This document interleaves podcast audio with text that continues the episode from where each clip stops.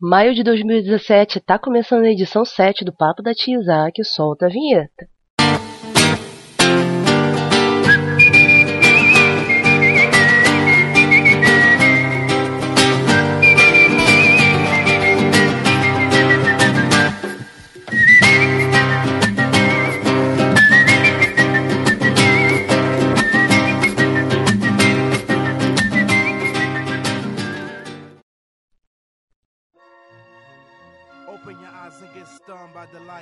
Aí você, seja bem-vindo, seja bem-vinda. Estamos ao vivo para todas as 52 terras com o Papo da Isaac, o seu programa de nerdices e comentários aleatórios do Armadura Nerd.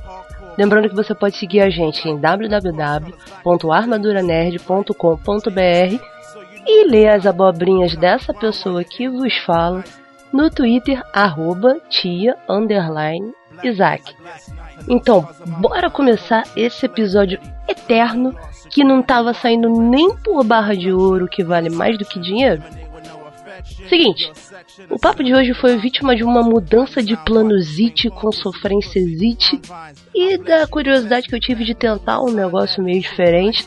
Daí eu tive que mudar até o título, mas eu resolvi manter por uma questão de honra a descrição de se a vida te der limões, solte um Hadouken neles é porque a intenção inicial era falar um monte de coisa de jogos de luta. Marvel vs Capcom Infinity, Injustice 2, Street Fighter V, até um pouco de Guilty Gear, BlazBlue, mas né, esquece e hoje é dia da gente sentar, trocar uma ideia e eu divido com você as 50 milhões de coisas que andam passando pela minha cabeça, porque, sei lá, já diz aquele ditado que conversando a gente se entende e vai ver que você está numa situação mais ou menos parecida com a minha, então é sempre legal a gente ouvir um outro ponto de vista. Mas, antes de abrir o coração nerd, eu quero enfim revelar a surpresa misteriosa que eu falei tanto no site. O papo da tia Isaac agora está no iTunes. Sim, deu um trabalho monstruoso, mas agora a tia tá chique e você pode ouvir os episódios não só pelo YouTube, porque eu vou acertar o upload dos áudios por lá também, tudo direitinho. Mas você pode baixar no iTunes para ouvir bonitinho, lindamente, que é a plataforma mais popular de podcasts do mundo. Agora sim, vem comigo.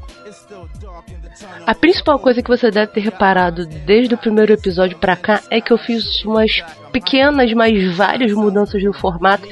E pela primeira vez em muito tempo, esse muda, muda, não é porque eu não sei o que eu, não, o que eu quero fazer. É mais para testar mesmo umas ideias. Eu nunca fiz um podcast na minha vida. E até minha experiência como ouvinte de podcast é relativamente pequena, mas nada disso me impede de fazer as coisas da forma mais difícil. O que eu tava projetando e eu ainda tô projetando não é exatamente bem um podcast, tanto que na introdução dos episódios eu já não cito mais essa palavra, mas é uma combinação de coisas. Quando eu tinha uns 9, 10 anos, teve um momento da minha vida que eu acompanhava muitos meus pais nas rádios do bairro, que eles tinham programa lá e tal. Ou eu ficava no estúdio, ou então eu ficava em casa ouvindo o programa para depois que eles chegavam eu dizer como é que foi, como é que não foi, dar umas dicas para melhorar e tal.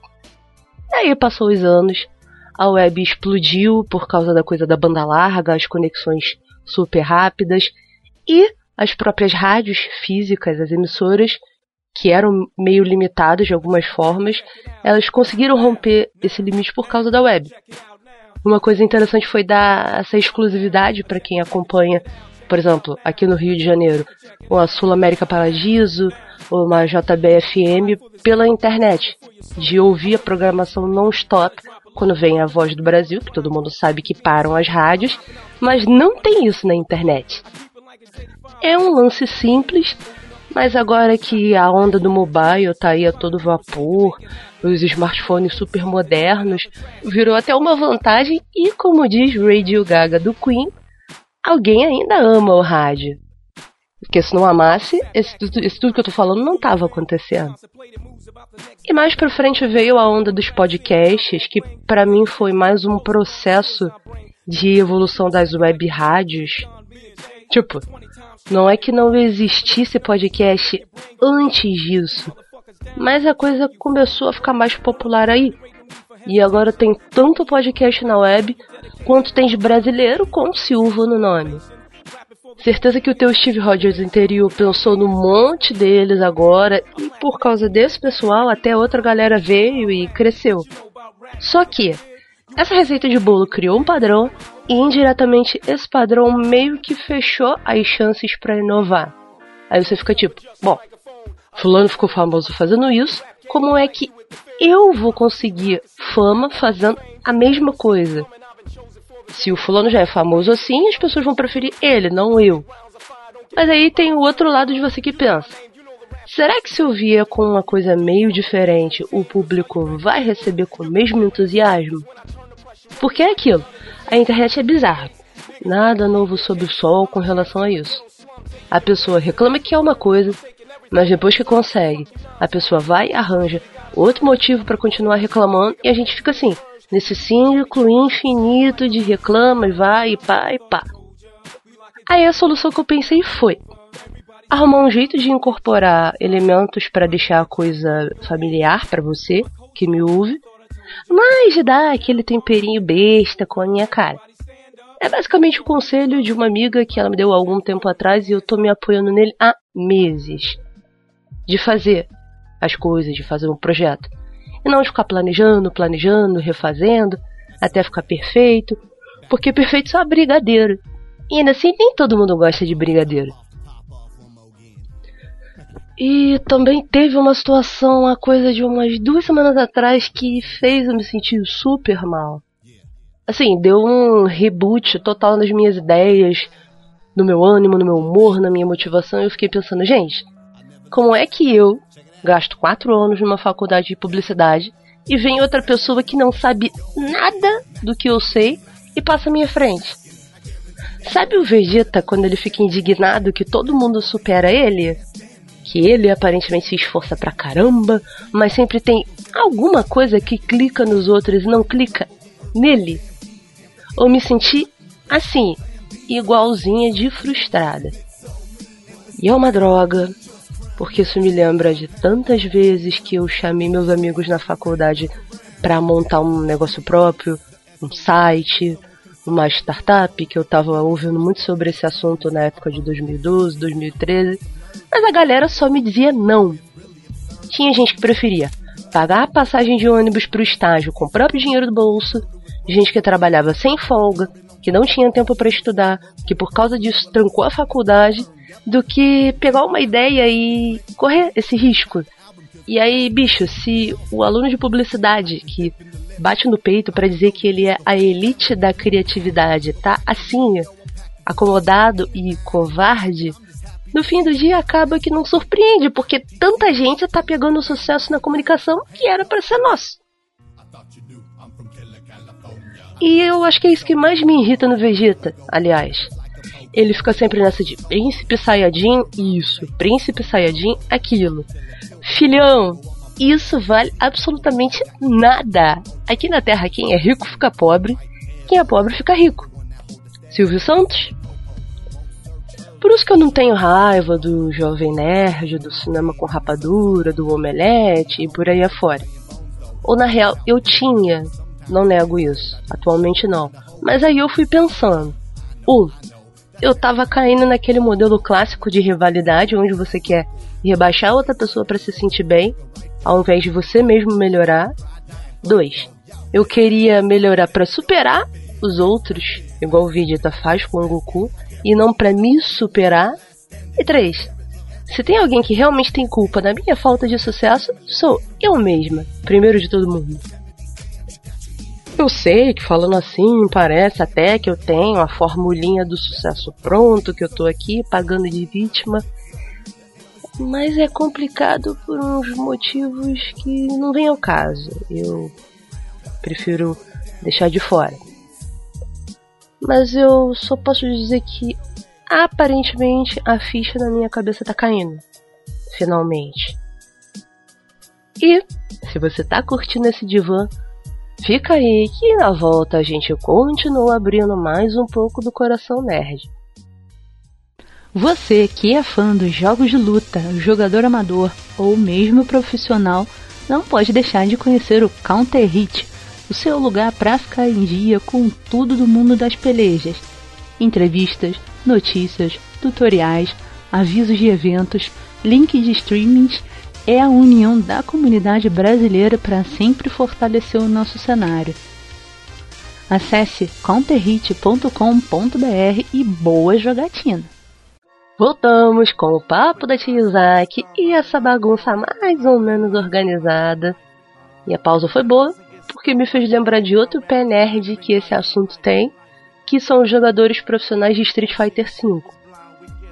Esse ano a E-League está fazendo um invitational maravilhoso, cheio de partidas incríveis, só com gente boa jogando e dando 100% de jogatina desde a fase de grupos o que eu tô achando lindo o máximo. Só que agora, na fase de mata-mata, eles estão fazendo uma coisa muito legal, que é divulgar vídeos com o perfil de alguns jogadores. E, cara, é incrível como você vê o padrão de certas coisas. Os que eu mais gostei até agora foi o do Infiltration, o do Tokido e, claro, que o do Daigo. Você vê que todos eles são caras comuns, com vidas comuns, da mesma forma que eu e quem viveu os anos 90. Pegou gosto com os games, Street Fighter 2, eles ficaram doidos e um belo dia resolveram viver disso. Aí imagina você, em plena década de 90, ouvir que o teu filho não vai ser o advogado que você queria, ou que a tua filha não quer fazer medicina nem por um decreto. Eu entendo sim que é um baque para os pais, porque mesmo todo mundo falando aquela coisa clichê de você cria filho pro mundo, não para você mesmo, tem muita Tite que tá aí forçando muito o Gohan a seguir outro caminho, ou persuadindo de uma forma ou de outra a eles desistirem do que eles escolheram. E uma coisa que é comum entre esses três jogadores é isso: essa capacidade de dar o primeiro passo, de reagir, de encarar a ideia, de não ficar, mas poxa, e se? Porque esse lance de e se mata, mata, mata feio, e eu falo disso pela experiência própria. O Tokido eu me identifiquei um pouco em especial porque ele foi pra faculdade e daí viu o Daigo ganhando a vida como jogador profissional de Street Fighter e pensou: Poxa, se ele pode, eu também quero. Como milhões de vezes eu pensei a mesma coisa com relação a outras pessoas. E o próprio Daigo, gente, ele é sensacional, simplesmente. Eu sou muito, muito fã da história dele, porque o cara tá caminhando pros 40 anos de idade e ainda tá vivendo a vida de jogar videogame. E mais do que isso, tá fazendo o que ele tanto ama, que é o sonho de 11 em cada 10 pessoas da sociedade capitalista ocidental pós-moderna. Você quer isso. Eu quero isso. Mas aí vem a questão: como é que você, como é que eu, como é que é que a gente tá reagindo no caminho rumo a esse sonho? A gente tá andando nesse caminho, tá desistindo antes de começar, e esse vídeo do Daigo ele é sensacional porque ele fala de vários momentos de incerteza, igual muita gente tem, igual eu tenho, mas de como a vida foi empurrando ele para ele ter que tomar uma decisão. E foi aí que surgiu o primeiro jogador profissional de Street Fighter do Japão. foi mais ou menos por isso que nós chegamos nesse sétimo episódio doido, porque eu precisava me expor e ver como é que eu me sentia sobre isso. Claro que eu estou emitindo uns detalhes mais pessoais, umas situações mais sérias, mas a alma da situação é essa. Eu estou me sentindo perdida, sem a menor noção de por onde começar a correr atrás das coisas que eu quero. E não é nem porque eu não sei o que eu quero. Aí eu penso que é por falta de não vencer esses bloqueios, de ficar acomodada dentro desses bloqueios, de ser hipócrita de conseguir incentivar alguém próximo na minha vida offline de investir numa ideia, mas eu mesma não conseguir canalizar essa energia boa e fazer isso comigo mesma. Mas não sai daí, que é hora de outra pausa, e na volta nós vamos sem intervalo pra falar de Hideo Kojima, Celine Dion, a relação deles com o mundo nerd e outras coisas. Fica aí. Quem disse que mulher não manja do mundo nerd, meu povo? Com a Gisele Henriques você fica por dia das notícias sobre games, TV, cinema, tem podcast para se divertir e todas aquelas coisinhas nerds que eu e você não vivemos sem. Acesse agora giseleenriques.com e divirta-se. Agora sim. Respirou? Tá confortável? Vamos sem pausa, que eu quero falar sobre um monte de coisa, mas antes ficou faltando um detalhezinho. Eu falei da minha pouca experiência com podcast, né? E por que raios eu quis começar com. Primeiro, porque a evolução de uma ideia antiga do nosso outro site, onde eu tinha um quadro, por assim dizer, no canal do YouTube que era para jogar e falar sobre coisas de música, que o nosso site era sobre música. Essa história eu explico no episódio retrospectiva 2016, como eram as coisas e como a gente chegou até aqui. Só que essa ideia ficou martelando até hoje na minha cabeça, saca? Eu comecei a parar de editar vídeos porque tava me irritando aquele negócio. Você faz um negócio bonitinho, certinho, maneirinho, aí sobe, o YouTube fica com aquela besteira de flag, de direitos autorais e blá blá blá, uísca, sachê, e me irritei. Só que eu ainda queria ter esse momento de me sentar e trocar uma ideia, porque eu gosto disso. Nessa sociedade onde as coisas passam mega rápido, tudo tá ficando muito superficial e rápido, e eu sinto falta desse momento mais conversa, esse bate-papo, esse papo. O mundo hoje em dia tá resumido em treta, problematização para fazer marketing, não para debater mesmo o assunto a sério hate e um monte de covarde que não fala as coisas no offline, mas no online se esconde atrás de um anônimo e fala um monte de bosta. Abre aspas. Como é que eu, Bruna, uma pessoa que está cada vez mais impaciente, que gosta de rir, mas que gosta de coisas que me preencham porque a risada passa, vou produzir um podcast que traduza tudo isso que está na minha cabeça. Fecha aspas e eu não faço ideia. Mas estamos aí na pista para descobrir. E é engraçado, porque se tem uma coisa que eu odiava alguns anos atrás era falar. Eu sou filha única, então falar não é uma, um hábito que eu aprendi muito. E embora minha mãe viva dizendo que eu não gosto de falar, mas se eu pego o pique, o ruim é fazer eu parar de falar. Aí acabou que a ideia do podcast acendeu essa luzinha de esperança na minha cabeça de novo. Daí eu tomei gosto e tô abraçando a ideia tipo Phil Collins, que é uma das pessoas que eu mais admiro ever em toda a minha vida. Ele começou como baterista no Genesis, uma das maiores bandas de rock progressivo do Reino Unido, ganhou espaço dentro da banda como cantor, mas aos poucos ele começou em plena década de 70 introduzir elementos de rock e pop rock numa banda de rock progressivo. Quando todo mundo amava Pink Floyd, King Crimson e etc. Isso foi uma loucura, mas a estrela dele brilhou. Ele se dedicou muito, enfrentou um caminhão de críticas, mas tem aí a história do Live Aid de 85 que ele tocou nas duas edições no mesmo dia. Tocou em uma e viajou e foi para outra. E com isso ele virou essa lenda viva da música que todo mundo conhece. Outra pessoa da música que me inspira muito, que eu gosto demais, que eu admiro enorme, é a Celine Dion. E esse caso é hilário, porque eu odeio qualquer coisa relacionada a romance. Filme de Julia Roberts me dá nervoso. E eu só suporto comer, rezar e amar porque eu gosto muito do livro. Parece mentira, mas eu gosto mesmo. Mas eu amo a Celine pelo mesmo motivo que eu admiro o Daigo.